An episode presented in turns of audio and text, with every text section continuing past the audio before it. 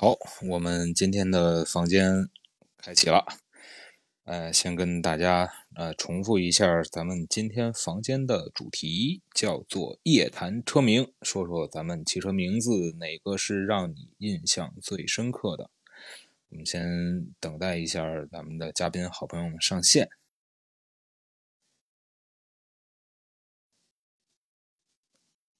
之后呢，我们嗯要邀请一下各位好朋友。好，我们来，今天，嗯，大概想要跟大家说说品牌的名字呀，或者说说车型的名字。当然了，最近确实从二零二零年开始吧，国内的有很多的咱们的自主品牌，他们在起名字上面也确实确实挺放飞自我的。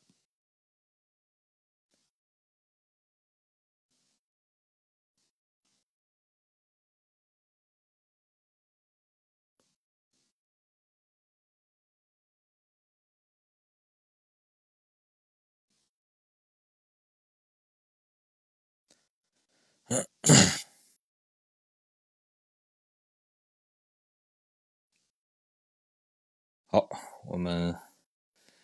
来了一位听众啊，我的嘉宾朋友们还没有上线，李奇也，欢迎欢迎欢迎，Hello Hello，呃，如果说是想跟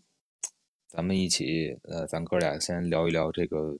车的名字，您有什么印象深刻的话，可以点咱们右下方有一个举手的小按钮，然后可以进行上麦。哎，咱们继续等待一下我的好朋友们啊！大家可以先想一想，其实我们一开始说到的，像一个品牌，嗯，比如说说一个大家最熟悉的吧，或者比较熟悉的，咱们现在的雷克萨斯，之前呢都叫做凌志，对吧？而且，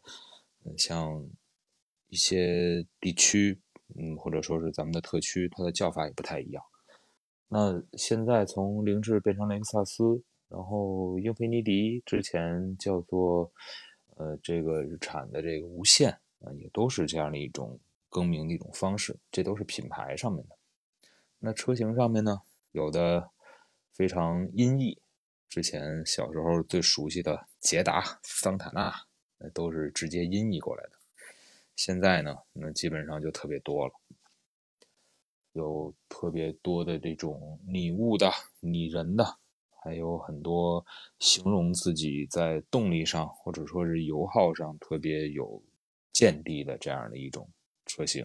和他们的这个品牌的叫法。来看看，好，看看我的朋友们现在在什么样的，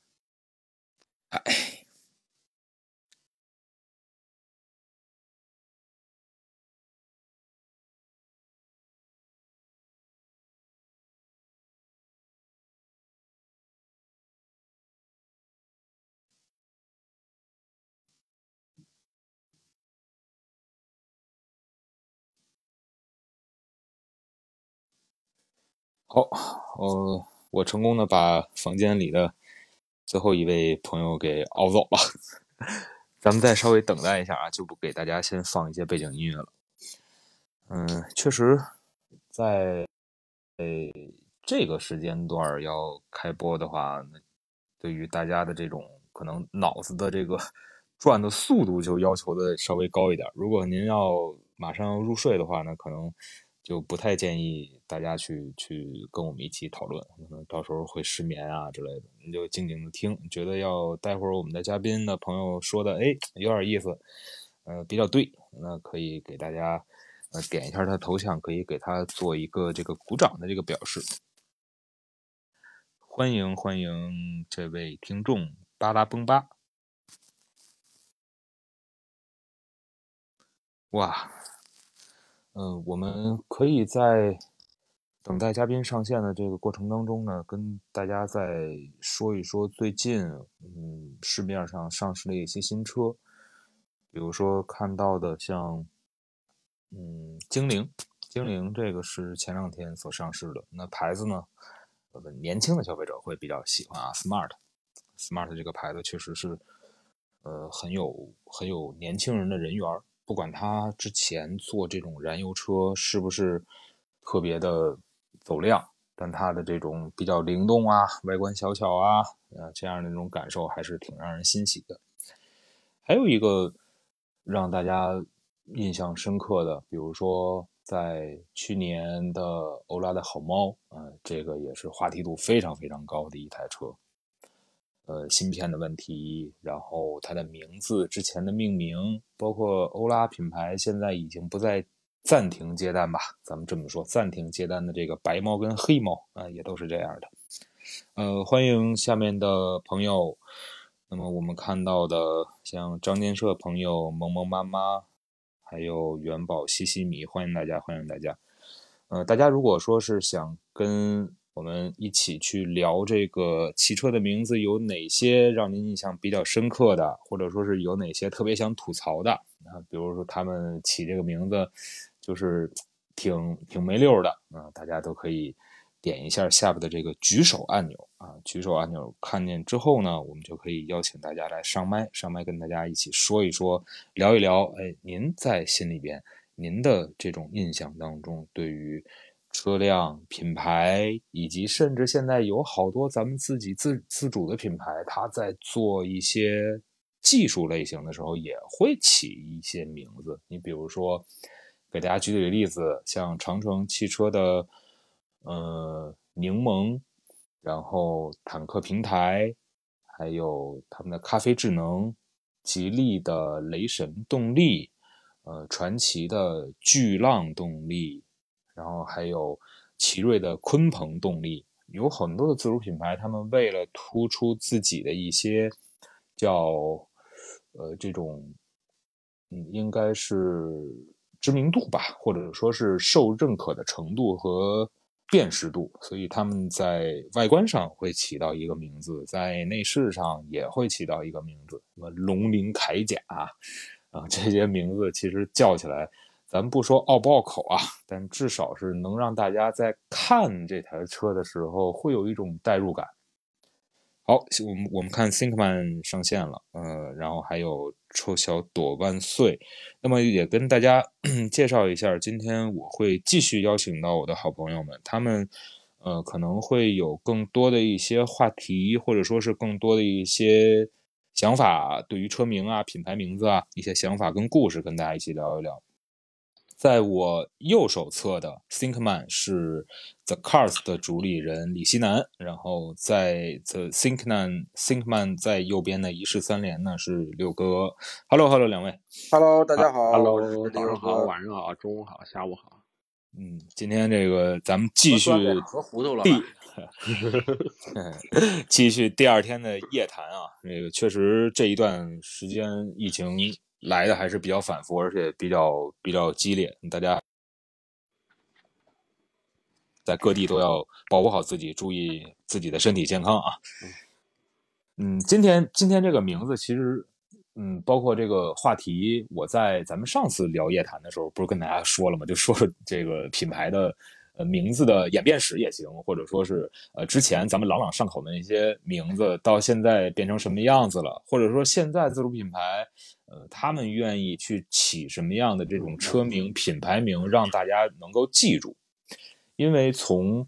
呃，咱们不说从古至今吧，但是从咱们小时候到咱们买第一辆车的时候，再到现在汽车市呃市场当中出了那么多的。呃，这样的这种品牌车型，其实对于名称这个 ID 来说的话，会让大家会有很强的一种辨识度和一种新鲜感。一个车一个品牌的名字如果起得好，那么不管它的车型的这种造型如何、内饰如何，或者说是品质如何，都会让大家会有一个特别直观的先入为主的印象。但如果一个品牌它的名字可能起的并不让人那么印象深刻，或者说是。特别想吐槽它，那就会适得其反。所以咱们今天的这个夜谈呢，也就跟大家来说一说，呃，这个品牌的名称、车辆的名称，甚至会引申到刚才我所一嘴带过的一些像啊动力、技术或者说内饰这样，咱们特别爱给它起个名字、起个定语的这样的几个名称。呃，我先，要不然西南，你先跟大家打个样，因为呃，毕竟你接触的这个这个汽车生活算比较早的，然后你先给大家打个样之后，咱们让六哥继续跟大家来说。啊，其实我觉得这个名字最印象最深刻的，可能是以数字代号为这个呃主要的，比如说小时候，比如说幺二幺、二幺二、幺三零，完了幺四幺，像这种这种代号，可能是印象更为深刻。至于现在的很多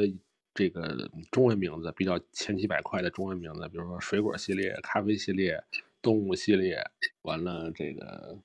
还有意识意识形态系列的这个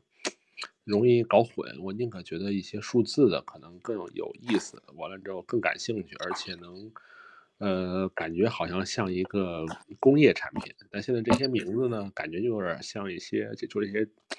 比较天马行空的这种中文名字，有点像像像一些快消品、时尚品，感觉车也在随着这个时代的变化。它的作用、它的定位、它的属性也发生了变化，可能是从名字，呃，变呃名字上，我们也能看到这样的一个变化的过程。嗯，那这样，我先提两个问题啊。既然刚才西南所说到的是以。呃，数字来命名为主。刚才西南所提的这几台车，这几台车型，我相信有很多比较年轻的咱们的听友，咱们房间里边的朋友可能不太熟悉。西南，你待会儿先跟大家先说一说二幺二、幺二幺、幺三零这些东西都是什么。然后另外呢，第二个问题我要问给咱们房间里的所有人，西南啊、六哥呀，包括臭小嘴妈妈呀，以及咱们其他听众所有人，就是西南刚才所提到的第二个观点。当一台车型，或者说这个车从很单纯的交通工具变成了更多带有这种社会化符号的一个嗯产品来讲的话，那你觉得这个命名它应该天马行空是一个非常正常的事儿，还是呃会让我们感觉到这是一个厂家呃故意要让它有更好的一种叫关注度啊或者辨识度，这样故意而为之呢？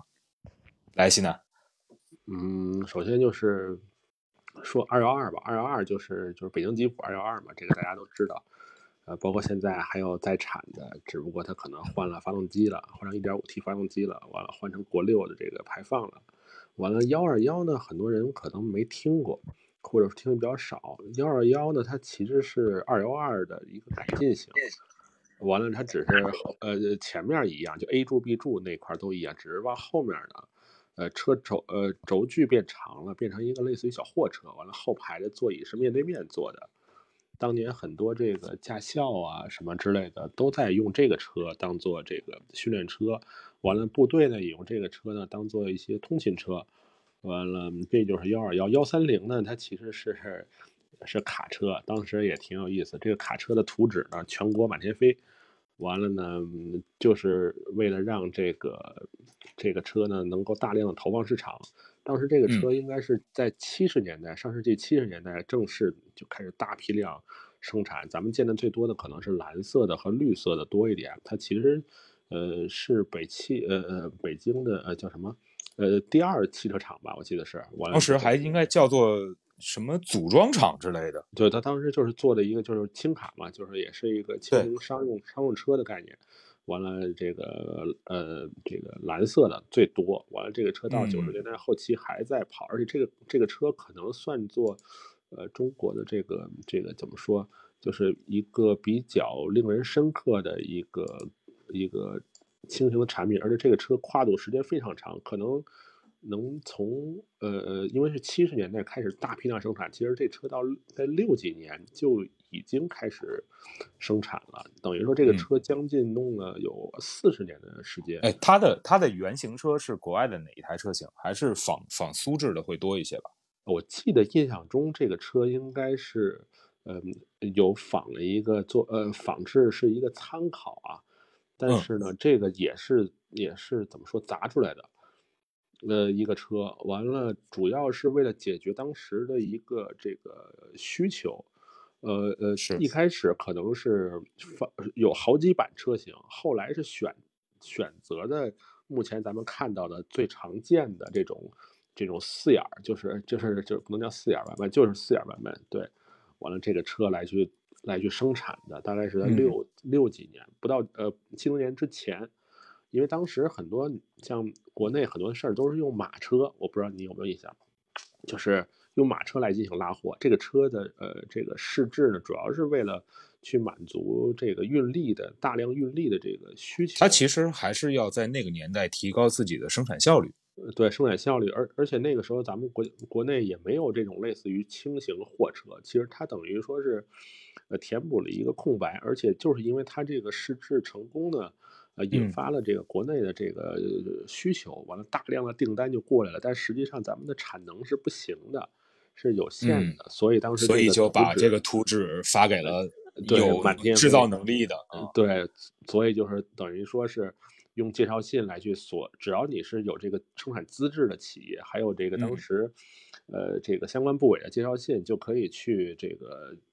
这边北京这边的那个汽车厂去索取这个图纸。当时我啊记得好像有过看过一个新闻，说这个图纸送出去已经就是上百套这个图纸了。完了，等于说这个东西主要这么做，主要可能是呃，因为当时生产能力也有限，完了呢，而且这种车呢，就是那个年代主要是以国家为主导做这个事儿，所以嗯它的目的是为了解决全国各地的这个用车需求。完了呢，来这个为咱们国家的这个包括生产啊、经济建设啊做这个贡献，所以嗯。能在呃这个别的各个城市、国内各个城市见到很多这样的车，这幺三零，完了嗯。幺四幺那就是东风了，就这边的，就是它其实就是就是就是就是另外一种比这个幺三零更大的这个卡车了，所以嗯。呃那个车一直到两千年可能还在产，只不过变成了这个新的样子。其实更多的，因为咱们这个像咱俩生活在北京，可能幺三零啊、二幺二、幺二幺可能更多一点，嗯更加熟悉一些。更加熟悉一点。完了之后，像像幺四幺呢，因为它分为解放幺四幺，就是咱们所说的这个呃这个也也有东风幺四幺，它其实是一个东西，都都是载重量差不多在五吨的这个卡车。完了，它嗯等于是、是也是跟幺三零一样，也是解决了。呃，非常大的一个运力的问题，为国家的这个生产建设呢提供了嗯这个这个卓越的这个贡献，所以这些当嗯。时的车都用这个代号作为这个这些呃标识，它可能并不是以现在的一些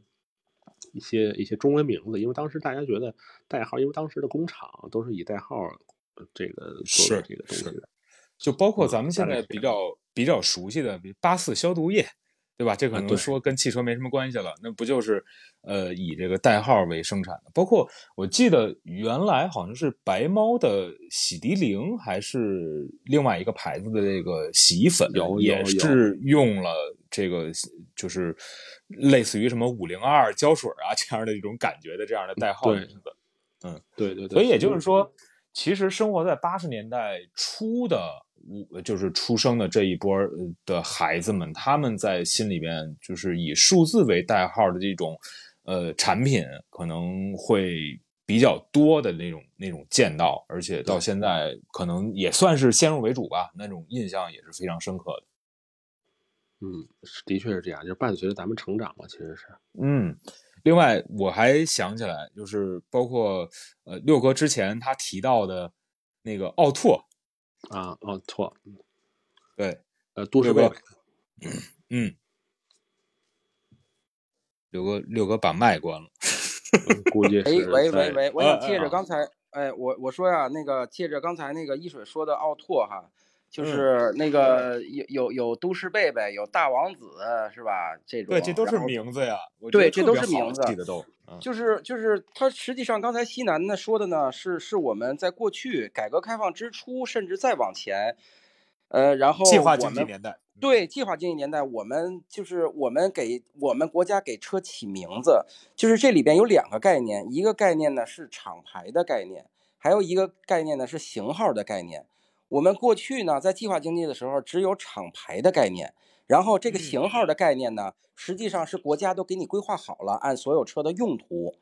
那你比如说一是货车，所以你看你听这些名字，就是什么幺四幺啊、幺三零啊，还有后来我们学车的时候用的幺零四幺，然后包括幺二对对1041它都是货车，它都是货车，只要是第一个字母，第一个第一个那个阿拉伯数字是一的，它的用途一定是货车。二呢是哦吉普车，二是吉普车。你看二幺二是吉普车，后来我们北那个和切诺基合资的二零二零，还有什么二零二幺，你看这都是越野车。这是这是用途，三和四五我都六也忘记了，其中七是轿车。你看当时那个红旗出的七六零，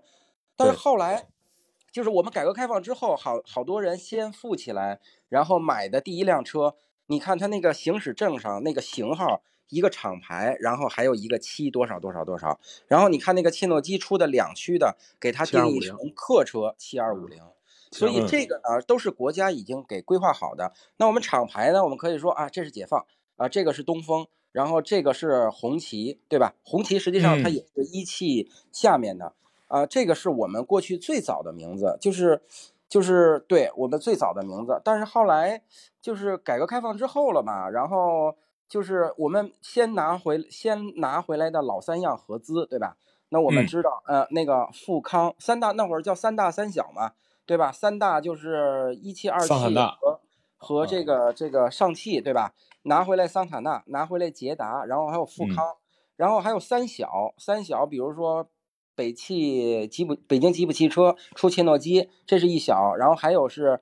天津汽那个天气出夏利，嗯就包括嗯这夏利的中文名字也是当时我们时任天津市的一位领导，然后他给起的，呃，叫一个哦华丽，一个夏利，华夏得利嘛，就所以就是哦天津大发，天津大发，但是它华丽牌没叫起来，所以大家都管它叫大发大发，天津大发。天津呢是出这个地方的名字，然后大发呢是是和日本的那个合资厂，这个厂牌是大发，但是夏利哦我们叫起来了，夏利我们叫起来了，对，是所以呢，这一说都是至少是三十年前，甚至四十年前之间的对产物。，这个是我们最早的名字。然后我们当时的名字呢，会给它赋予很多，就是中文里面的大字眼儿，然后一些好词都会赋予给他。这个、这嗯个呢，就是就是我觉得可能和我们对美好生活的向往肯定是有关系，对吧？你看，我们或可可以把把把它翻译成奔驰，对吧？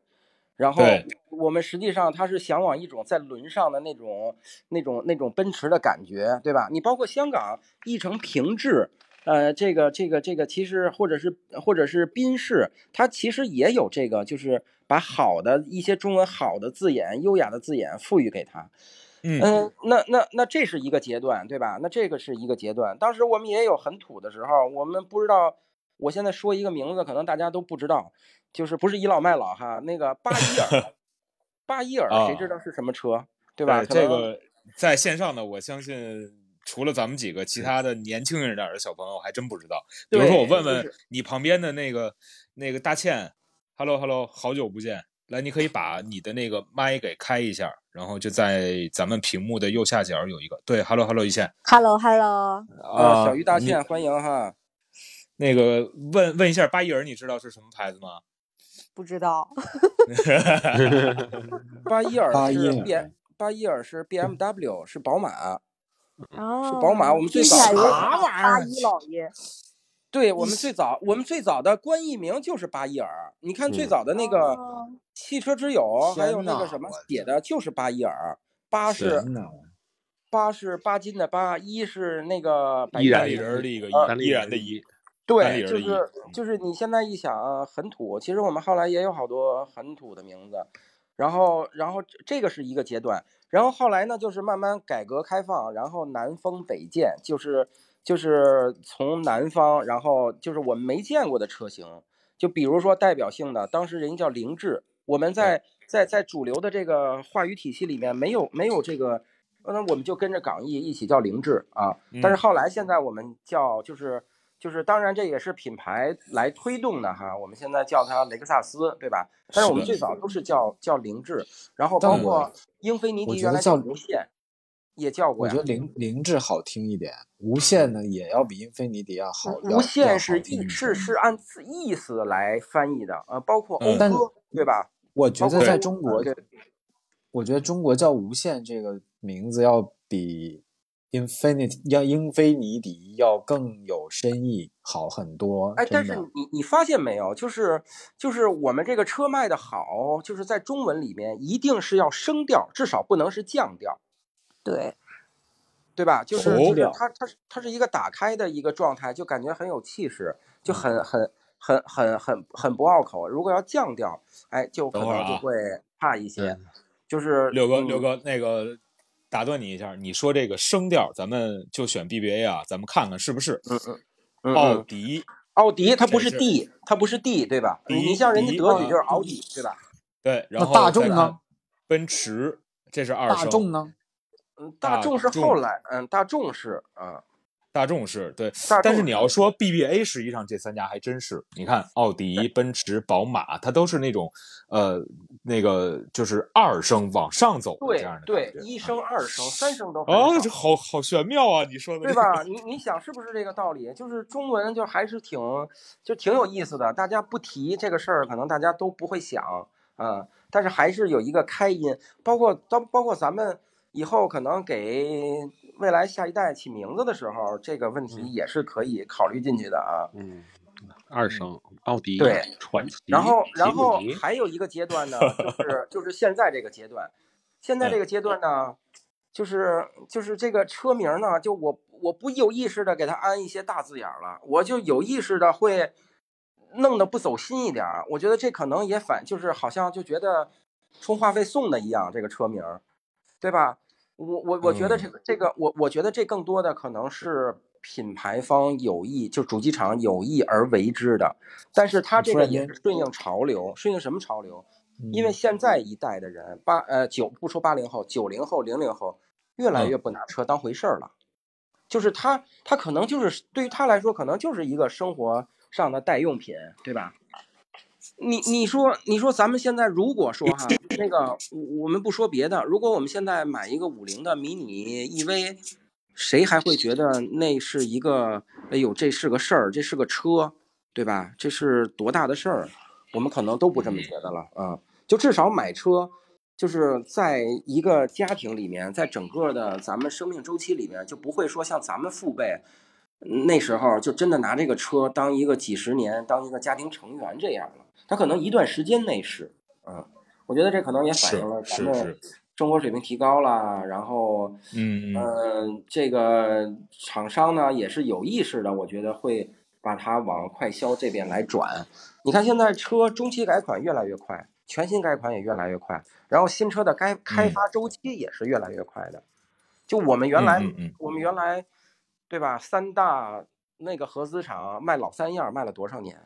我们现在，我们现在呢？对吧？我们现在一个车展，咱嗯们不说，咱们不说一年，不不说一年，咱们说一个大型车展，对吧？北上广，呃，包括成都，嗯，就是一年之内，就是总会有新车发布吧。嗯，所以我觉得好这个那个可能就是在就是汽车这个东西，可能在我们就是就是消费占比就会越来越轻啊。嗯，好，那个六哥，你先稍微可以休息一下，咱们问问你旁边的那个于倩同学啊。好于倩同学实际上也是科班出身，而且，呃，他其实对于车来讲，或者说对于咱们，呃，包括我，我跟洪城应该还都是至少应该见过吧？我不知道洪城记记不记得他的这个名字，或者说有没有印象啊？然后，呃，于倩现在现在在南南京一切 OK？OK OK，非常 OK。行吧，那把那那把今天的这个话题，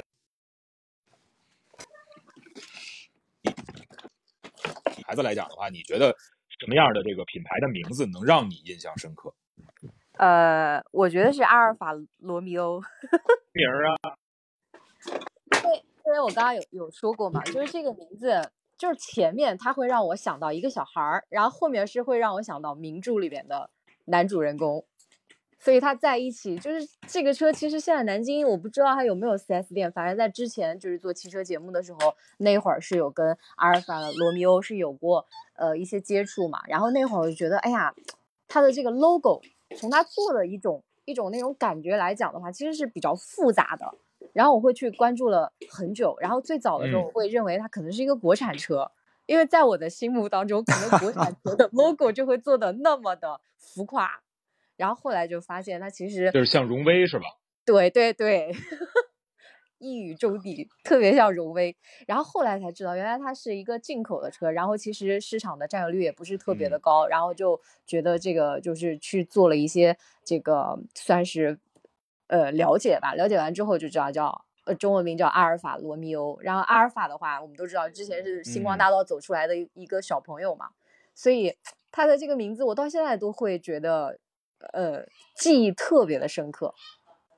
如果说单从单从哦，车你名上来你说的这个星光大道，我还我我我还真不知道是星光大道走出来的一个人。瞬间觉瞬间觉得这是我我老了吗？嗯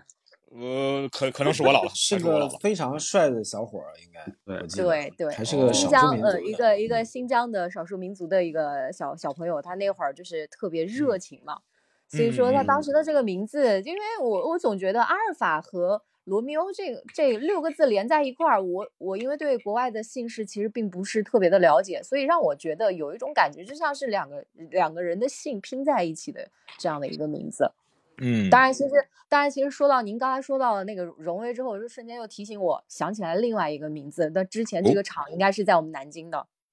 名爵是吗？对，名爵。因为名爵其实，在南京我们是有这样的一个谚语，就是命爵嘛。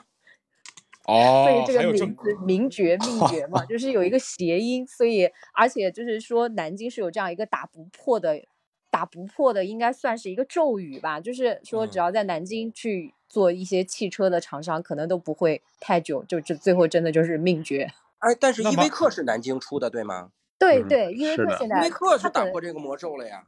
但是依维柯它呃不属于这种轿车类的吧，就是是是还是属于那种如果要是商用轿车，确实是那个之对家用基本上没有。呃，这这长安马自达，长安马自菲亚特达现在是在，长马现现在也在南京，对啊，嗯，就现在基本上就是一个长马，长马应该是在哦名爵之后吧。呃，应该是两两者应该是差不多同时的。哎，对，但是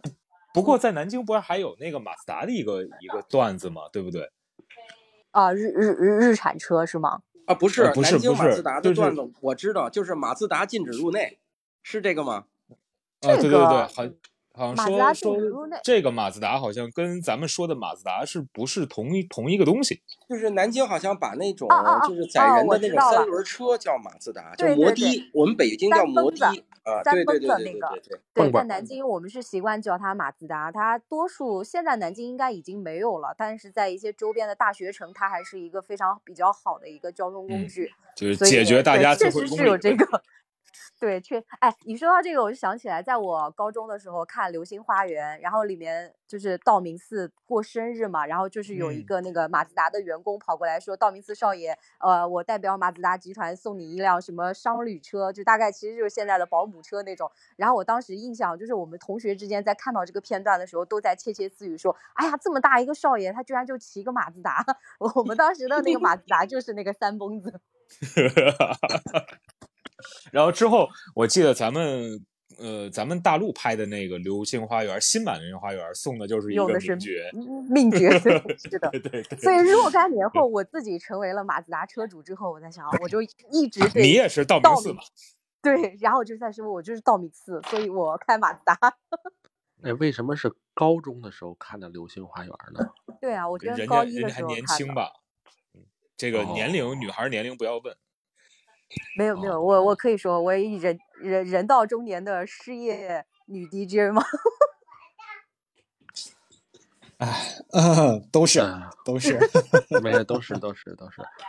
其实南京企业有的还是不错的，你别看南京最后菲亚特不行了，呃对对对，我但突然想起来是菲亚特，对，对南南京菲亚特，但是从南京菲亚特出来的人，呃，有好多现在成为了很多就是汽车行业的这个品牌的高管，嗯，嗯，因比如因为他早啊，对，完了之后，他们的确是培养了很多的人才。刚才说到了这个依维柯，依维柯尽管是南京依维柯，但是依维柯还有一个东西叫依维柯中国，呃，它也，呃，它跟南京依维柯就是叫我们简称叫南维柯，完了之哦后啊，这都管南京依维柯、南维柯、南维柯，这这就就就是这依维柯出依维柯中国出的车，我没记错的话，应该是平顶的，不是高顶的。呃，不是不是，依维柯中国它是它是实际上是一个销售公司，它主要负责进口这个底盘过来，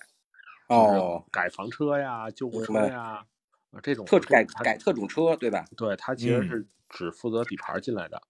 完了之后这个一个底盘七八十万，反正是。啊，我是不是说说远了？哎，呃当时没有没有没有哎哎，当时雷诺出是在哪个城市来着？雷雷诺诺的商用车。就是三江雷诺是吗？三江雷诺是，在广州吧？江雷诺，哦，还是我只知道华晨雷诺。还是后来的华晨雷诺呢。呵呵呵，三江雷诺我记得好像是在南方，很很南方的地方。Traffic 啊，对，塔菲克叫做。对嗯，那个车其实也挺好的。那个车当时对标依维柯，然后没对过，好像。对，呃，来，洪城说说说说你对于这个名字还有品牌这个这个名称的印象呗？印象品嗯，，或者说你印象最深的汽车起的名字到底是什么样的？刚才像西辣南馒头吗？嗯啊，可以啊，嗯，辣馒头啊，就刚才你没上线之前啊，然后我给你简简单啊回顾一下啊。啊，Thinkman 西南说了是什么呢？是从北京孩子们他们比较熟悉的，像二幺二，然后幺零四幺121啊，这要嗯以这种啊数字来命名的，就是当年计划经济下的这样的一个汽车的产物。然后咱，六哥呢说的可能就是更多的像都市贝贝啊、快乐王子啊，就是这样的大家已经很耳熟能详的汽车刚进咱们家庭的这个这个时候，包括夏利这样的这个名字的这个阶段。然后倩倩呢说的是，啊、好，呃，我们到了这个我们自己买一辆车已经不是事儿的时候，然后阿尔法罗密欧给他留下了一个非常深刻的印象，当然也是提到了他这个家乡南京的名爵呀、马自达呀，像这样的品牌。下面该你了，我说点儿怎么说呢？我说点儿我印象深刻的吧。首先，我觉得最早的时候，我们小时候那时候命名可能很多都是音译，什么什么捷达啊这些，大家都比较好理解。所以那个时候就是叫一个不是一个不以就是不非常规的东西，直接音译过来的名字，大家也接受。嗯。然后后来慢慢汽车工业发展嘛，然后这个名字可能也就会有一些所谓的翻译。然后那个时候也没有什么可说的，我觉得想仔细说说的，可能就是后后后边的这些时代，包括汽车品牌，比亚迪，这这个东西我是东北人啊，比亚迪的缩写的字母在东北十分不雅，嗯，对，在北方感觉可能都有这样的谐音嘛。都是不是这这真的是有一些不雅。然后呢，后来我觉得比亚迪做了一件非常聪明的事情，在它的整个的 logo 旁边加了个 Build Your Dream，然后这个时候突然间我觉得稍微好了一些，因为这时候东北孩子英文水平普遍也都提升了嘛，嗯，那突然间就理解了，大家也就不会拿这个东西开玩笑了。你你说这个，你说这个，我想起来一个运动品牌那个 slogan，to be number one。嗯，啊，对，特特步，特步是吧？嗯特步还是鸿星尔克呀？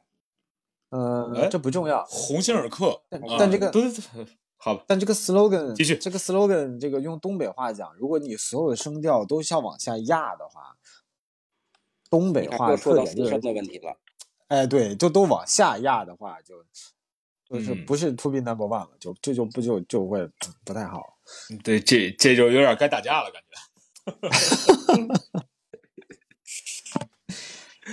然后呢，呃就我觉得可能这两年嗯名字叫的比较疯狂的就是哈佛、长城的陆陆续续有一些，还真不。是佛，是哈佛。你看啊，就我嗯们那都叫哈佛，东北都叫哈佛。对，这个是我在包括咱们之前咱们录节目的时候，然后我曾经翻过很多的这个评论，说你们这个太不专业了，不叫哈佛，是叫哈福，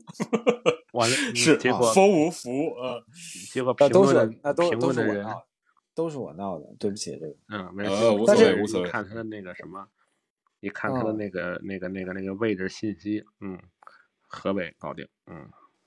但是我我自认我自认为啊，就是嗯从这些年整个汽车的发展，整个的名字就像真像六哥说的，由一个复杂到慢慢慢慢简简化的一个过程。是的我，印象挺深刻的就是上汽大众的那款宽体轿跑叫 Lamando，嗯，对吧？零度，对，零度翻译成中文也都不好记。但是我们当时在节目里，我经常不是开玩笑吗？经常调侃，那个时候我们叫烂馒头还是叫辣馒头？我我印象里头叫辣馒头、辣馒头、辣馒头，就这么叫。嗯后来我我估计不光我们这么叫，很多媒体车友其实也这么叫车友其实也这对么叫，然后是这么叫起来之后，今年上汽整个的营销点，就新的这台轿跑营销点就多出一个辣字，辣字，辣。嗯我就觉得就妹子辣对上包对，包括寄的东西上也是很辣嗯啥呀？啊。辣椒吗？嗯，那个什么，那个 那个，老干妈。哎，对对对对对对，哦，干妈得跟那得那得随车送马应龙啊！哪儿跟哪儿？但是我我觉得，我觉得这个整个的方向就是，还是就是大家好记为多一点。或者说是更加符合现在传播的这种这种手段跟想法，嗯对吧？对，但是呢，我又说回来了，有一些名字就是我能理解咱们自主品牌想要去走这种以这个名字更好记的一个点，至少出奇制胜吧。但是突然之间就觉得他们和高端就有点失之交臂了。哦，嗯，就我一直不觉得坦克这个名字有多么的硬朗，一直就觉得嗯，它是一个比较折中的这样的一个名字，它不会去往高，对，坦克不会往，就感觉高不到太高了吧？嗯嗯，可能是我的错觉还是怎么样？嗯。但是你看，咱们咱们就是接着你这个话茬说啊，你看现在、嗯呃长城有了自己的坦克，然后呢，比亚迪也出了自己的什么呃驱逐舰，对不对？呃，包括这种海洋系列的这样的动物的命名，现在比亚迪它也在做。那有轰炸机吗？你看有有呃有有有陆军有海军了，那不有整个空军啥的轰炸机啊？呃，目前还真没发现谁叫这个，就是在天上飞的这个，好像汽车是不是就得在地上跟海里可能更这种哎两栖做的更多一点。那个飞行呃其实我反我哦，啊，哎，飞行家，林肯，我我你要是这么说，林肯这些这些的名字的音译也好，就不是这些名字起的，真的是让我觉得是嗯还蛮不错的。不管是他们是直译，还是说自己来翻译，还是说整个命名的体系，我觉得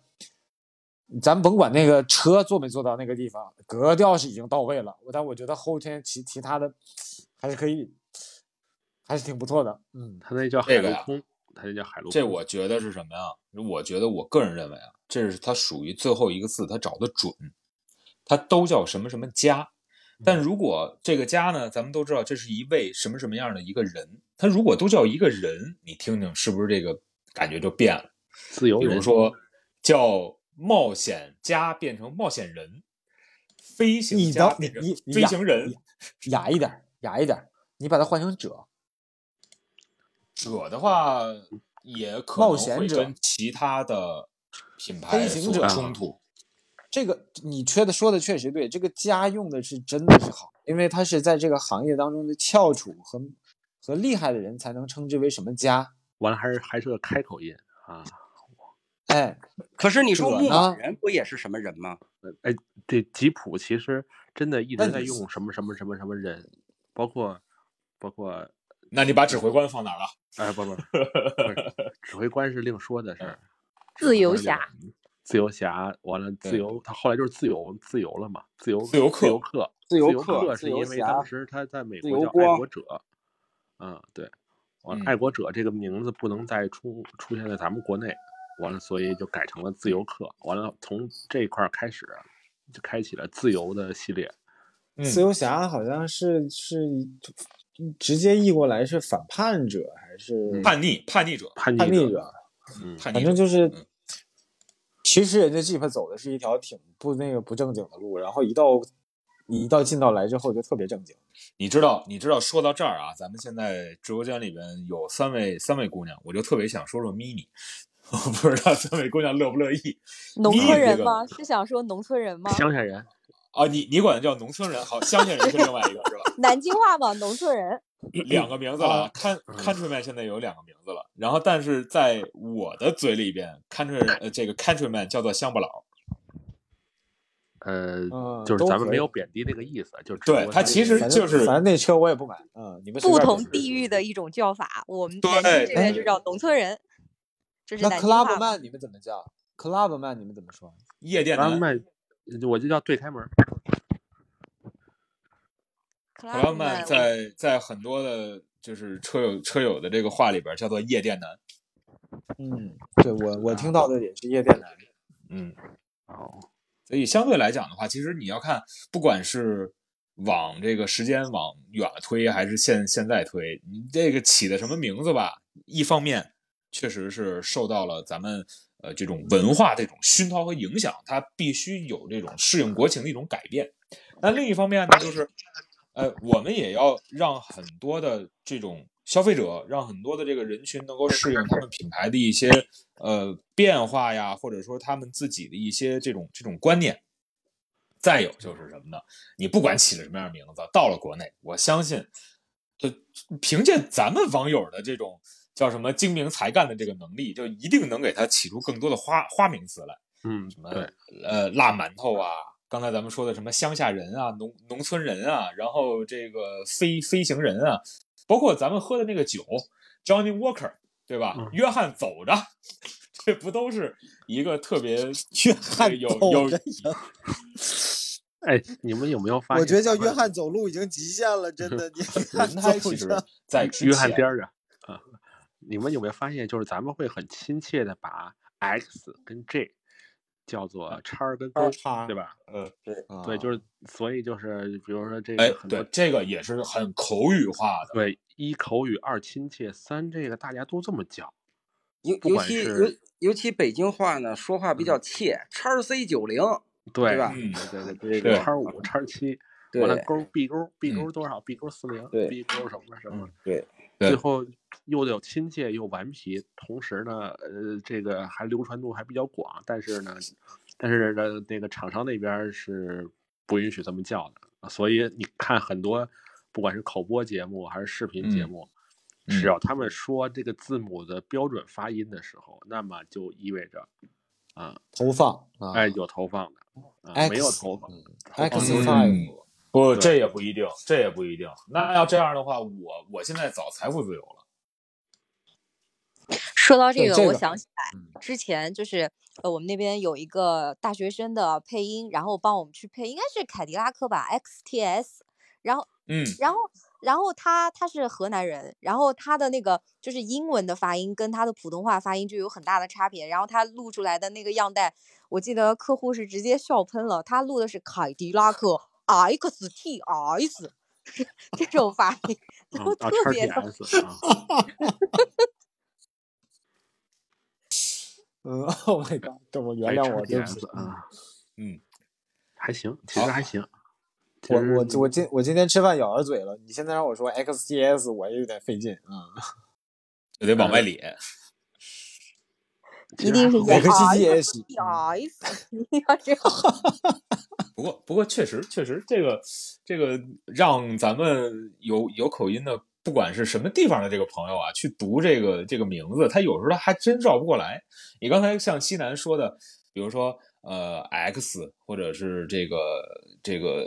呃 X XC 啊，或者说是刚才说的是另另外一个牌子是什么？勾勾啊勾，对对对 J 啊。然后我想起来，就是比如说奥迪就特别感谢他们，因为现在咱们说这个 Q 七、Q 五都是 Q，对吧？这念的都没错，没有说这个你打牌的时候嘎的，然后还有什么圈儿，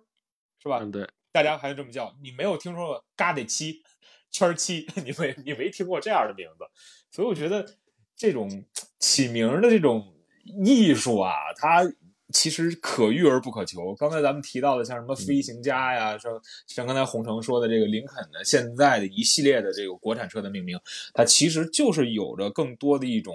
呃很很让咱们现在的这种人所呃理解的这种大气的这种感觉。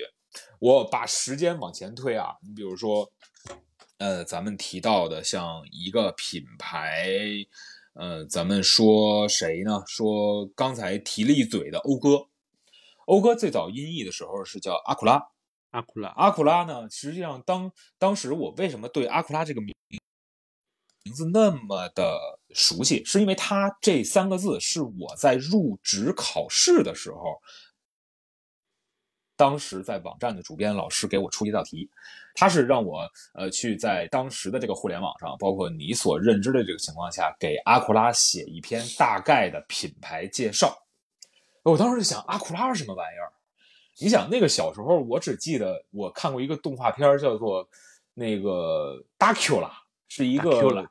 那个怪怪鸭怪鸭伯爵，对不对，对？我知道那个那个呃那个那个胖当时我就想鸡，啊、那那是个鸭子，好像。呃不好意思，我我反正都都能吃啊。嗯，当当时我就想，阿库拉到底是什么？哦，我才知道这个是就是一个尖尖的一个 logo，然后呃，让在北美的这么一个车型，它旗下当时还有什么 TL、RL 这样的车，对对还有 MDS，就是就是一百八十度长安嘛，对，嗯，所以这就让我就是一下子记住了这个名字。当然了，进入国内之后改叫讴歌了，我当时也就找阿库拉，它是这么拼的，讴歌，它的 A 怎么改成 O 了呢？那所以其实呃，在一方面呢，是有很多的消费者，如果在那个年代认识阿库拉车型的话，他一定会觉得阿库拉车型更洋气一些。但反过来呢，讴歌确实好听了。但它就让我认为啊，它没有之前叫阿库拉的那种神秘感和所谓的洋气劲儿。嗯，哎哎，对了，我插一句话，今天那个东风本田推了一个嗯就正式上市的一个纯电车，叫是什么 NX 哎一的那对，个？就是是又有 E 又有冒号，就是有数字字母加标点符号的一个车型。你说这种东西应该怎么卖呀？这销售应该培训起来多费劲啊！这是我知道吗们的东风轰大的一款纯电动车型。我我还我还被受邀要去参观他们的车型呢，我都我现在有点不知道该怎么去说这个车。就是你突然间说到那你说这个，前两年我们有一个车型叫口赛，什什么呀？口塞口塞口塞，啊，高对啊啊啊啊！高高数的那个那个什啊么，你呃说那你说没学啊过没啊学过高等数学就不啊能买这个车了吗？啊，哦，哎，这个这个车是哪个品牌出的？我怎么一点印象都没有？我都忘记了，我就记着哦一，当时我给他写过稿，是欧尚吗？是长安欧尚吗？好像是，好像是嗯，哦，那台车这谁谁谁在谁在电脑边上帮我查一下？我在我在我在，呃，咱们查一下本。东风本田那个叫人家叫人家好像没有英 E 中 N 文 P 名一有中文名叫吉派一，那个叫那是广汽本田的车，你看这俩你混了吧？广汽本田是吉派，它出了一个中文的名称，然后呢，那个它的这个就是电动品牌，哦广汽本哦田叫做本吉派，本田 E N S E，然后那边一个是 P 一是 吉派对 E，刚才那车是长安欧尚科赛中文名。对，叫科 cos 赛一哦，加个加个加个一度，你说说是吧这个确实是，哎，这个命名的方式，你有各的会位大佬有没让人记住，有想过一件事儿？嗯各位大佬有没有想过一件事儿？咱中国的车到了国外，别人怎么翻译我们的呀？呃，有不一样。你比如说，大狗像呃，我记得哈哈弗哈弗过去到泰国，包括去南非市场的车型，好像呃都是改名字了。你比如说换标，可能都用别的哈弗的一款车初恋，初恋那款车型到东南亚好像就叫 Love，love 啊，好变洋气了，瞬间洋好气。好像好像是叫这个名字，我回头呃是那个去去去查一下啊。如果要说错了的话，那个下期下期咱们再见访王的时候，给大家那个表演倒立洗头，虽然你们看不见。好洋气啊！到了国外，嗯瞬间变洋气了。嗯，不过不过有的车型，咱们还是说到国内的车啊，这个到国外的车，咱也咱也不在国外，咱也看不见。呃，反正让我觉得就是改名字改的好的，刚才那个咱六哥说的，巴伊尔改成宝马，这一点毛病都没有。这个真的是改的，就是精彩绝伦的一次改名。然后，呃，波尔舍，最早看杂志的时候，波尔舍还不叫保时捷，然后之后叫保保时捷。哎呦，真的，我觉得就这几个德国过来的这个品牌，你说咱们老说德国的这些朋友特固执、特古板，不是啊，他们也特别在乎所谓你当地消费者的感受啊。虽然现在有的时候咱们老说这个，比如说你的母母集团最大的那个品牌出的那些车型，好像这个配置啊都有所降低，你不再太在乎这个燃油车的一些更新换代了。但是你有一次发现，他们做出的每一个品牌和车型的名字，都会让咱们记得还算不错。对我那个说到保时捷，我想起来一件事儿，就是我孩子当时我问我孩子你喜欢哪个牌子啊，汽车呀？他说他喜欢保时捷，是个女，我是个闺女啊。他说他喜欢保时捷，为什么喜欢保时捷呢？嗯，因为保时捷有宝石。哦，有点冷，但是有道理。他还是那种谐音的这个梗，他记住了。对对对，他他觉得保时捷有宝石，所以他觉得喜欢这个牌子。他尽管这个，呃，这个歪打正着吧，但是我觉得这个欣赏水平还是可以的。嗯，没毛病。这当爹的得继续努力啊！有了啊，嗯，车模已经买了是吧？哎，对，一一比十万的有了。哎，你们怎么看那个？怎么看罗尔斯罗伊斯变成劳斯莱斯呢？现在好像飞机的发动机还是叫罗尔斯罗伊斯。嗯，但是他为什么要改名呢？就是他他他不是他不是改名。就是我是我是这么觉得，你就包括保时捷也一样，都是一个港译名，然后还有一个就是大陆这边的译名。只不过有的时候呢，大陆的译名，哎，叫着上口好听，信达雅达到了，可能我们就沿用大陆的叫法。然后有的呢，港译那边叫的好听，叫的信达雅，我们就沿用人家的叫法。其实保时捷和劳斯莱斯都是沿用，呃，港译的叫法。嗯嗯嗯嗯，是的。哎呀，这个真是还有什么呃，那什么杰恩斯、劳恩斯，最后变成了杰伊塞斯，都是什么斯字辈的啊？那个那个是现代的那个高端是吧？对，不，现在他不不现在不让不让这么说，不让这么说。对他们不让提现代，不让他们特别特别神奇，就是连杰那个杰都不让说。杰尼塞斯是绝口不提之前的那一段历史，对他只是说现在是第三代品牌。会这么说，嗯，就好像觉得已经自立门户，跟自己的这个亲生父母断绝关系那种感觉似的。嗯，有点那个意思，而且，而且他是完全的，不能叫叛逆，就是完全的不一样了。是，嗯嗯，那个什么，原来不是还有那个韩国大宇吗？当时那个北京也有很多这个大宇这个品牌的车。嗯，当当时因为大宇它除了汽车之外，它还有很多这个电子产品，比如什么电话呀，什么什么什么家用电器啊。当时我第一反应就是，哎，怎么一个造家用电器的品牌能造车呢？后来发现我真是这个，我傻白甜，不能叫傻白甜啊，我应该叫什么呢？就是知识比较匮乏啊，就是对对对，主要还是需要提高啊。前两年去韩国，看到韩国还有三星汽车呢。就是那个三星，对，三星就是雷诺嘛，对，三星雷诺，对，但是它挂的三星的标啊。我们我们家地库还有一辆三三星的 SUV 呢，就是雷诺的那个那个那个克雷奥，第一代那个进口的克雷奥，挂了一个三星的标，哦，现在还没开，那真是留着吧，嗯，反正不是不是我的，我你不能跟我说留着没用，呃，不是我我就你你回头你碰见那个车的主人来说，你就跟他说 留着吧，嗯。他说他你把他标抠下来就行了啊！不不不，那标不好看，那标长得长得像欧拉的那个原标啊。哦，呃，之前哎，你提到又又说回到欧拉了，然后。咱们这个猫什么的，我相信大家，包括哈佛的那些狗什么的啊，大家现在已经聊的已经够不够了？咱们就再往前推。实际上，其实，在零八年左右的时候，奇瑞、包括长城、包括长安，他们都做了很多在品牌上的一些啊分立啊，或者说是叫瑞哎，对对对。那个时候呢，就是起到了这样的。其实你要说祥瑞之寿嘛，它起的这个名字一点问题都没有，但就总让人总让人感觉他会让大家觉得这是一个挺不对劲的事儿。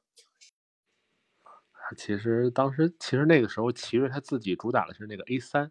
就是两厢的那个 A 三，其实风还真不错。完了后来呢，包括他的那高端的 G 五、G 六，对吧？还去了那个，呃，好像去了法兰克福车展吧？是法兰克福车展，还上了纽伦伯格赛道。完了之后去跑了一个圈儿，好像是。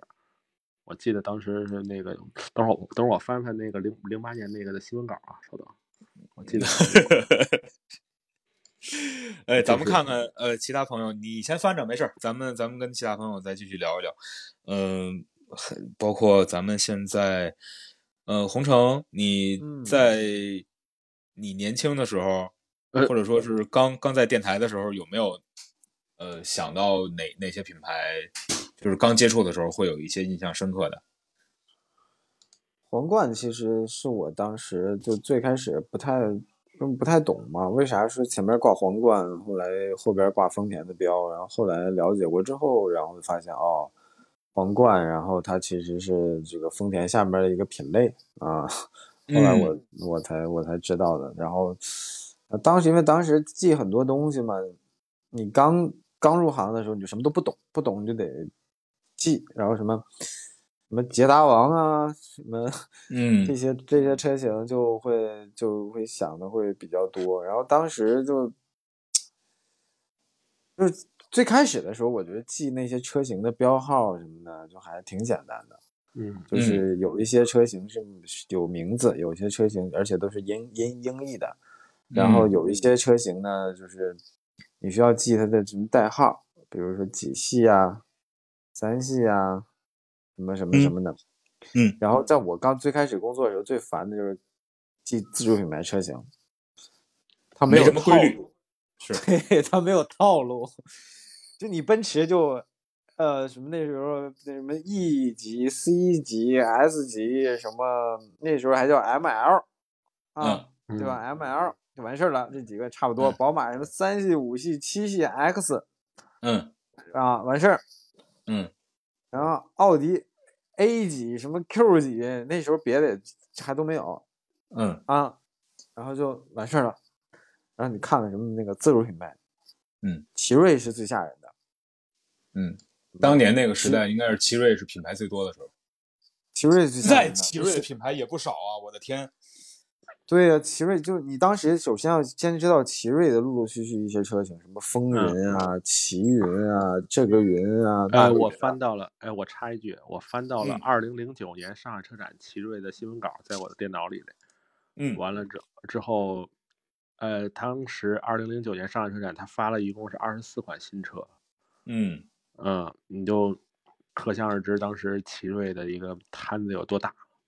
是，二零零二零零八年北京车展的时候，那个时候，呃，奇瑞的展台在自主品牌当中，包括它的这个面积是超越了很多进口品牌的，而且那个时候别忘了五福娃，嗯，对，奇瑞对吧？零零八年其实北京车展挺大的一个这个话题，就是奇瑞在展台上放的五台车型的颜色跟五福娃的这个吉祥物的颜色是一模一样。对，但是当时零八年北北京车展，我印象最深的就是大众单独的那个馆，哎呀，太帅了。第一次包馆吗？啊，第一次包馆也是唯一的一次。完了之后是全场是蓝色的，包括提冠、CC，完了 Model Y、Model X，完了像宝来跟朗逸。对，宝来跟朗逸当时全是在那个时候出的。那场那那一次展台，让整个大众品牌更深的进入了国内的这个大众的这个视野里，而且它以全新的形象，而且包括大众知道大众品牌还出 SUV。对吧？当时可能那个提冠那车是最火的，是完了之后之后 CC 这真是 W 系列还有吧？W 十二还有吧？当时我记得，呃呃，当时我想想啊，当时有 W 十二，然后还有一个，当时你记得吗？就是现在那个东风广场，那个那个那个那个那个东方广场，它还有一个展厅。嗯，我就在东方广场上班那时候啊，就是现在那个那个。我未来的那个展厅那儿吗哎对对对对对对最靠对对对东的那个，就是对那把角的那个大展厅，对那一个展厅都是大奥迪展的，有什么什么什么什么之类的东西。啊，呃，我发现咱们一个老朋友上线了，小浣熊在加拿大。这这加拿大现在应该十几个小时，十十二三个。然后呃，刚刚才六六哥那块儿声音比较大啊，咱们先给他闭麦了。嗯、在提到哪儿啊？提到这个零八年在，其实再往后推，让我想到了，就是最早洪城说的那个比亚迪。比亚迪真的是是让我这个当当时会觉得印象很深刻。一个是确实是拿了很多现今咱们知道的一些嗯成熟的车型进行了借鉴，大量的借鉴。然后再有呢，就那个时候的比亚迪，确实它的制造能力、生产工艺还差得很。然后嗯，其他的咱们的这些朋友们还有没有想说的？要不然咱们邀请一下在加拿大的小浣熊，看看他的车选的怎么样了。这还是个连续剧。这 这个咱们没听上次朋友的，没听上次内容的朋友，还真是失去了一次这个前瞻回顾的机会啊。呃，简单的回顾一下，就是小浣熊同学在加拿大啊，想买一台新车，然后挑到了杰尼赛斯的 GV 八零。Hello，Hello，浣熊。哎，晚上好，早晚上好，哦，晚上好，好，哥儿晚上好。对，那个车现在进展到什么一个程度了？那肯定谁谁掏钱谁有话语权啊，那肯定。然后然后，但是但是我但是这事儿破例，我掏钱，我媳妇儿说就就就杰尼赛斯，就杰尼赛斯不看别的了，那就哦，等着呗，嗯，那就最呃是选择了二点五还是三点五？三点五现在没货，那就先等二点五。然后三不是特着不是特着急开，我们现在倒是有辆车，大家都居家办公，我就等什么时候有货，什么时候给我打电话，然后再去谈。嗯，再去谈价格。他没准要是有，他要是有这个零零零零二款、零二款的，就可能就买就买新的了。嗯，现在他现货都是去年的，所以就先等等吧。嗯，那在呃最后要算下来的话，GV 八零在如果预估一下的话，它的价格你觉得能跟咱们国内的价格差多少？呃，我我算下来大概八万，呃，买的就是它三点五三点五 T 那本身就是顶配了，然嗯后我又买了点儿什么杂那个小脚垫什么杂杂七麻八的都算上，嗯，是八万七。八万七乘以五吧，乘以五，你乘以五四十三万左右，四十四万，对，对，全嗯部算下来，税什么都算下来。那还确实是这个价格还是比较比较适中的。我觉得这就是一个正，这是一良心价，国内大概五六十那都是虚高，那真是收的智商税，没必要，那太高了。嗯，它主要还是有更更多的一些奢侈品税啊、进口税啊、运费，其实主要更多的是运运费在里面。他们现在现在在整个的这种优惠幅度上，包括这个品牌，实际上现在在国内它并没有太大的这种去铺店面。你想，现在只有成都跟上海是有三家形象店的。那北京、广州、杭州这样的非常能消费、具有消费力的城市，他们现在目前的店面都没有建起来，所以你就可想而知，这个品牌在国内的这个被认可的程度和它的知名度到底有多高。我觉得厂家其实也在做自己的算盘，就是你，呃，这东西吧，你说它它它内饰我看内饰我进去过，然后它的品质确实是，确实是跟 BBA 品牌是一样的，但是它的就是它比日它跟日韩日韩其他车比，它比的是，它它比的是它的品质，你跟 BBA 比比拼的是价格。所以它有点中不中上不上，但是国人买车的时候又特别在乎面子，所以你买一车，大家说这是这是什么哪个品牌的新能源高阶加长版，大家都有可能有这种误区。就嗯买这种车的买这种车的人，是我想不一定对。我觉得买这种车的人，可能你不仅要求它的性能，也也要求它的面子。就是你要开出去商务洽谈，说大家都哇小宾利，然后一看哦不是，哦可哦，能 面子上挂不过去。其实长得还挺好看的。嗯反正咱是我咱上次说的，嗯，咱上次说不就是这是带翅膀的一个牌子吗？哎，那个车现在 GV 应该是第三代进气格栅了吧？三角的那种吧？这我还真这我还这我还真没注意。呃，对，好是好好像好像是三角的，有点阿尔法罗密欧那个呃劲儿是是是没有那个第二代那个好看。他那个嗯车当时就开发的时候，然后就给我们讲嘛，就说他那个内饰的那个师傅，然后在那个什么那些奢侈品的包的那个生产线上啊，然后跟他们就是一待待过几年，然后积攒了一些那个就是对奢侈的皮具的一些开发能力啊。这是第二代的时候，那现在第三代肯定又迭代又又更多了啊。那个车好像在加拿大卖的好像还不错，一个一个一个杰尼赛斯，还有一个起亚，好像我记得一下那个多伦多那个机场满全都是杰尼赛斯和那个起亚的广告。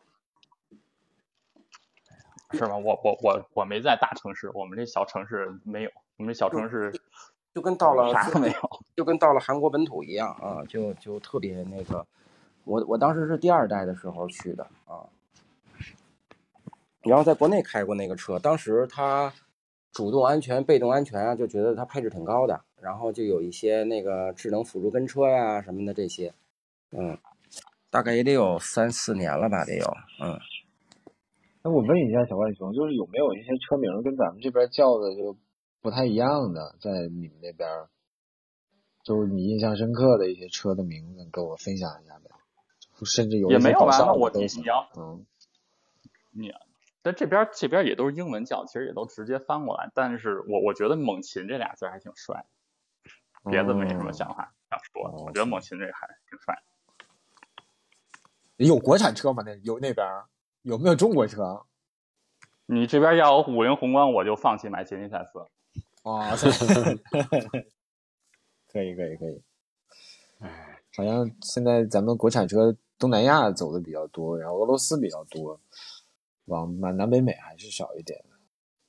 嗯，北北美这边不老美这边不认，他们就喜嗯欢那大咖喱车、大肌大肌肉车，你知道吧？就是大黄蜂嗯那种雪那雪佛兰的那种嗯啊，对对，对大排量或者野马三之类没没有没有三点零，不好意思跟人打招呼啊啊。真是实话实说，真是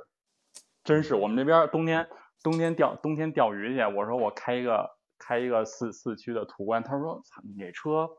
爬个爬个八十公分的雪能出来吗？我说那你开什么？操，我开一三五零。我说行，那开您车走吧。这说的口头语都出来了。但是在那边我看见过好多普锐斯，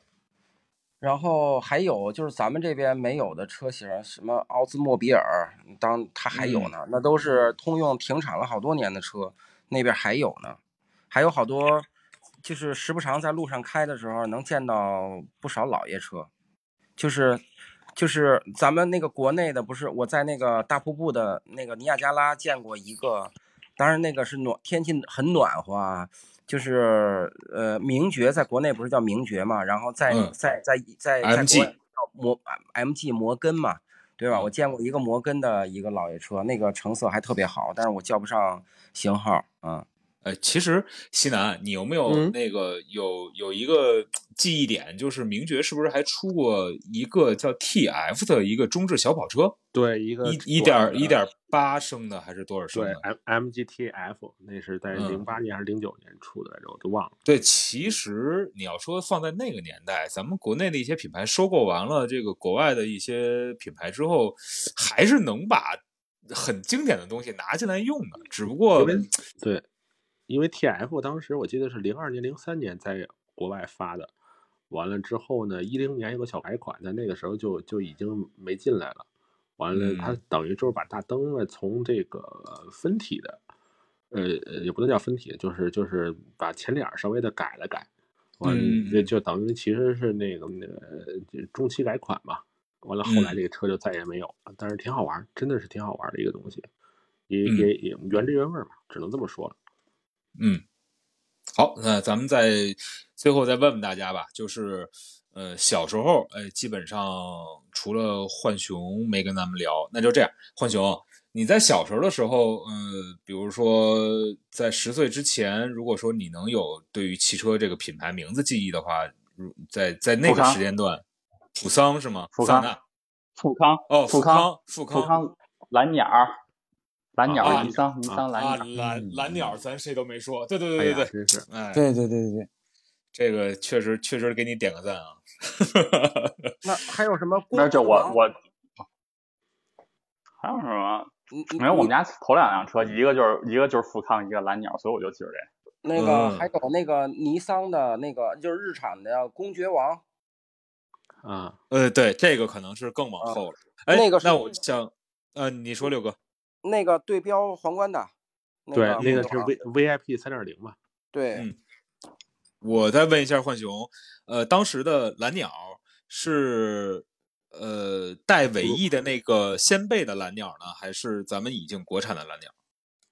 八代九九代吧，我还我还真我还真不知道，大概九九九九，哦我想想两千两千年左哦右，，那那已经那不是啊，我还真不知道，那会儿不懂事儿呢都。哦，啊，那已我觉得反正一说一说蓝鸟的话，其实尾标现在挂 Bluebird 的这个车，我印象中有三种，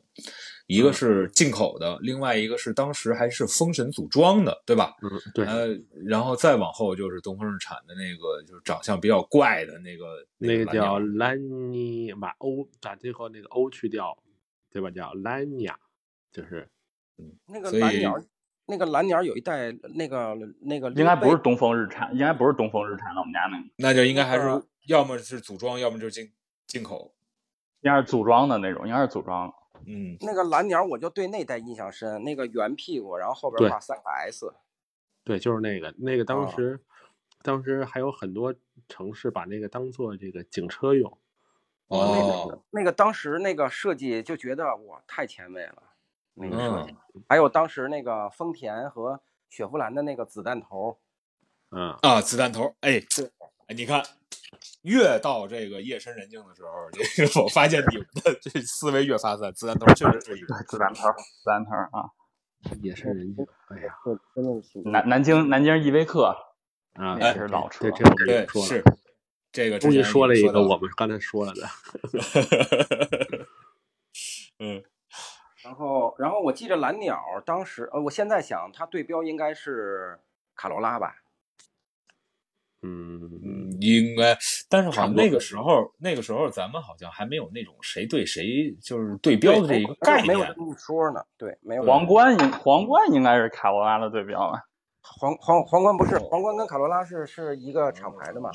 就嗯是它它日产和丰田一直是争日本的第一、第二嘛，基本上都是对对标这样来。就是你说这个跟皇冠是应该是一个一个对对等的，当时。你你你就连就连那个商用车都是，你看那个考斯特、碧莲，对对吧碧莲，碧莲日产的碧莲，嗯，嗯，还有那个还有那个叫原来有个有个大巴叫桑诺斯，那我倒没有什么印象了，我就我就哎，你记得你们都记得，就是再早一点儿的，哦，那个日野大客车日嘛，对日野，然后它那个现在都是镀铬的，那个闪闪发亮，嗯那，个日野现在还有吗？还有还没有了日没有了日日野现在跟比亚迪在做合作，哦，那我问个问题啊，嗯，创维造汽车了啊？呃，对啊创维是，创维现在是有车的了。是造电视那个创维啊？对，对就是那个，我可以给给你念他新给我发的新闻稿啊。哦，HTI 是这玩意儿吗？嗯，你不是是 EV6 Skyworth 吗？还是 EV 六啊？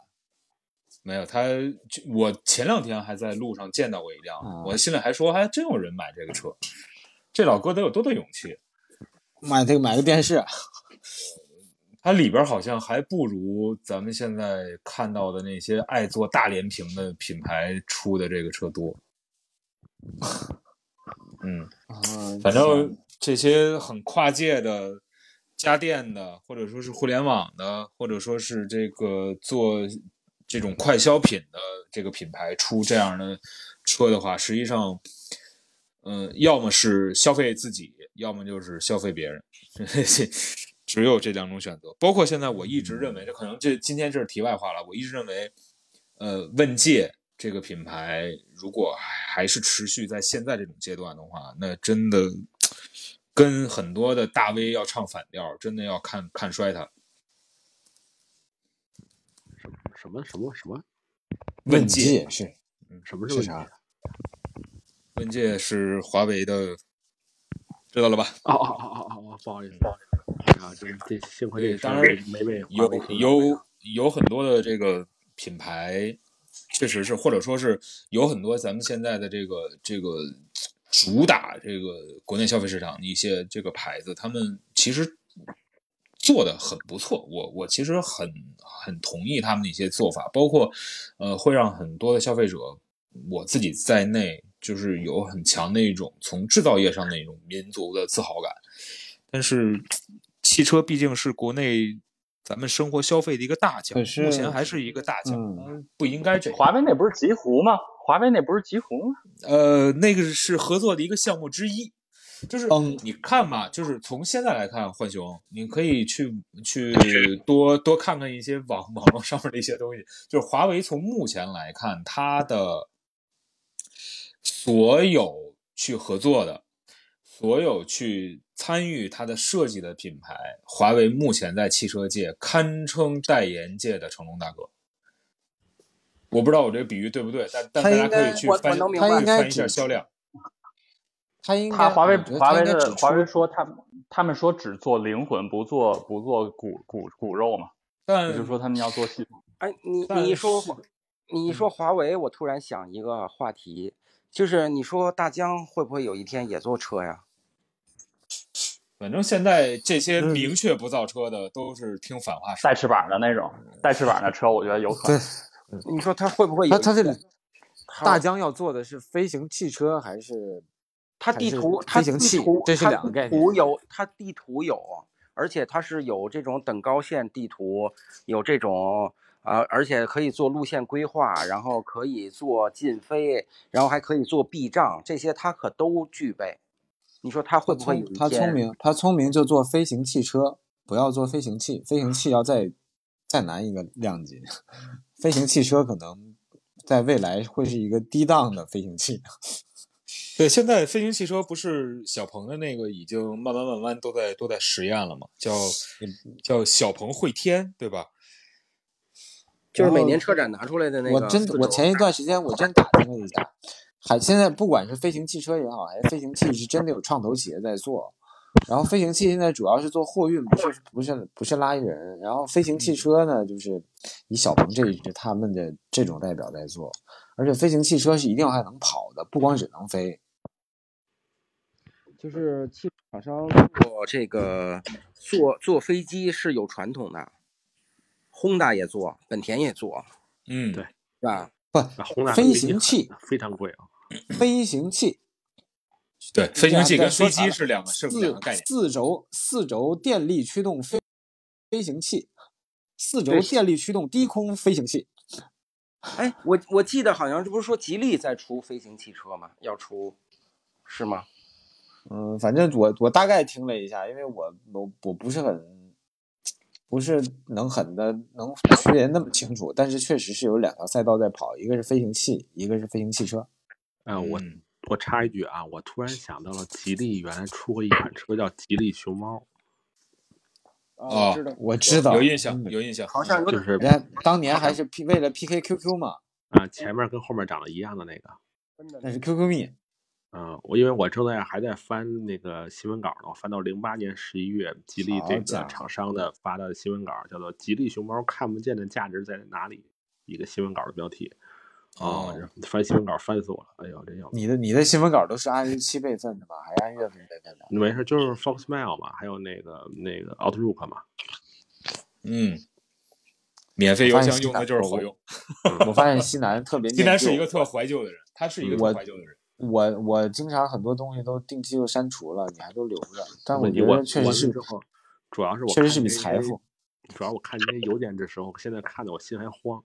因为你一下就把你带到了那个时候的状态。那时候还年轻哈。呃不是年轻，里面有些邮邮件真的是很稚嫩。哦，行吧这个咱们那是你写的部分还是他们写的部分？呃，都有互相的交流啊啊。回头你摘录一下，搞不好还能给哪个去找一下业界老总。你这个呃单子你在考虑一下，要不然我就曝光你当年的邮件。对，再这么聊的话，就变成了漂流瓶联系了。行，今天跟大家呃简单聊一聊这个车名啊。其实车名有很多，从远古的到这个离咱们近一点的，然后再到将来的，我相信有很多的这个名字。呃，今天是谁说的啊？应该是六六哥说的，说的，我觉得那句话特别好，就是它已经不代表了我们去买一辆车非常重要的一个观点，而它只只是代表这个工具的一个代号。所以现在年轻的朋友们去看品牌名、去看车名的时候，就不会像我们，甚至是比我们更加年长的朋友们去买车的时候那么在乎它的这个呃品牌的这个叫什么，或者它的这个车子到底叫什么。所以呢，呃，其实还是那句话，就是，呃，时代真的是在进步。我们有时候在想，包括我们现在在做的这样的一个这个这个时间的，不管是聊天也好，或者怎么样也好，放在十年之后、五年之后，它会变成什么样的一个样子？时代，呃，总会推着所有人往前走，就是就是这种这种感觉。然后最后呢，呃，咱们上麦的这个除了我之外啊，上麦的四位朋友，再给出一个，想想啊，再给出一个我们刚才没有提及的一个你能想起来的，哎，觉得还不错，或者说是觉得这个名字怎么起的这样，这样的品牌或者车型的一个命名方式。那咱们再先从西南来说吧。嗯、你先让别位别的，我来 想想不好可以过，想不好可以不是不是不是，我这脑子还在还在零几年的这个东西中，我还没爬出来呢。行行行，嗯，六哥，我觉得那个林肯就不错，就这个这个这个这个这个车型啊，然后人名命名的，因为刚才提一嘴我忘了说了，嗯，这个不也是人名命命名的吗？就觉得就特别符合这个车的特质。那个车长，然后林肯林肯也特别高，就是都是嗯那种修长的感觉啊。嗯，好，红城，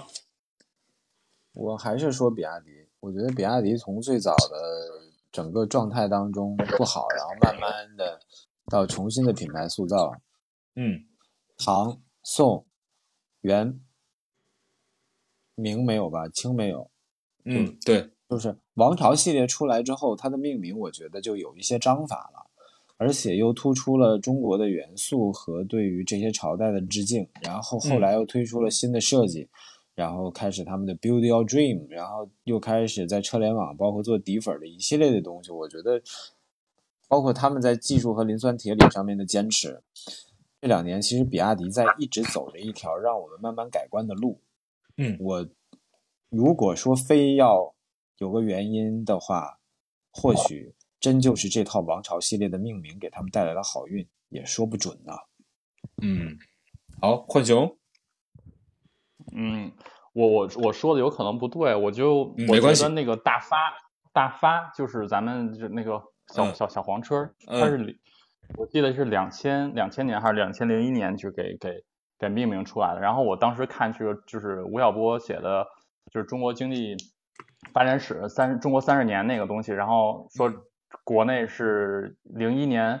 零一年入市的，然后当时就中国人就都喜欢发这个字儿，然后零一年正是中国想大快大大干特干的时候，然后大发又出了这么一个名儿，迎合了大众跟社会整体要积极向上，说参与世界市场竞争的这么一个趋势，我觉得这名儿其实挺好的，就是国家也嗯喜欢，老百姓也喜欢。嗯，而且他确实是做出了贡献。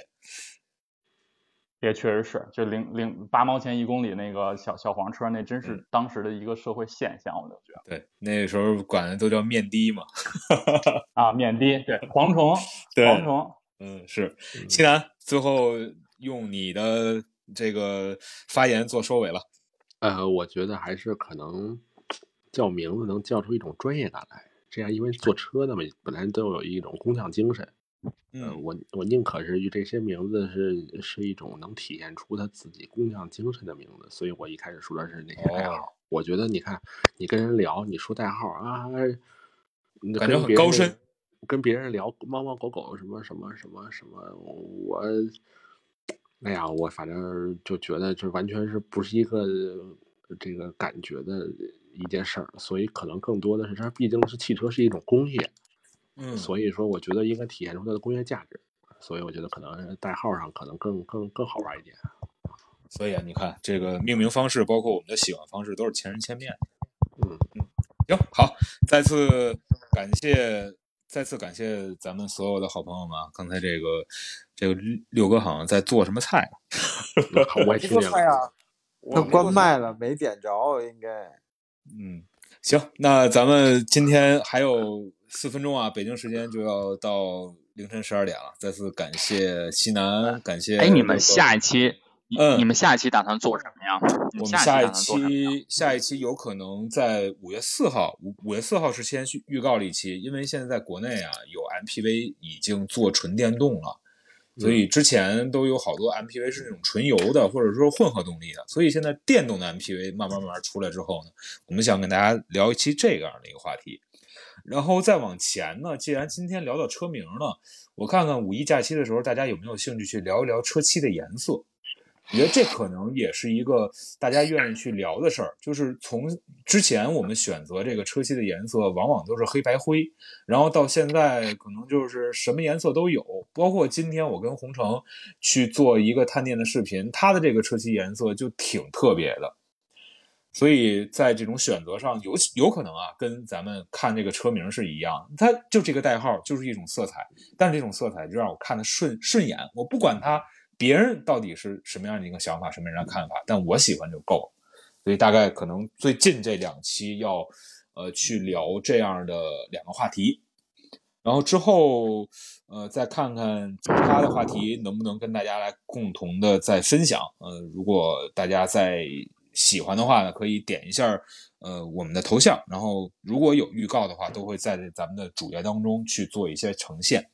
行吧，呃，北京时间的二十三点五五十八分，然后再次感谢还在咱们开聊房间的十六位朋友，以及西南、Thinkman、六哥、一十三连、红城和 Mr 小浣熊在加拿大，谢谢大家，我们今天祝大家晚安，好，拜拜，各位，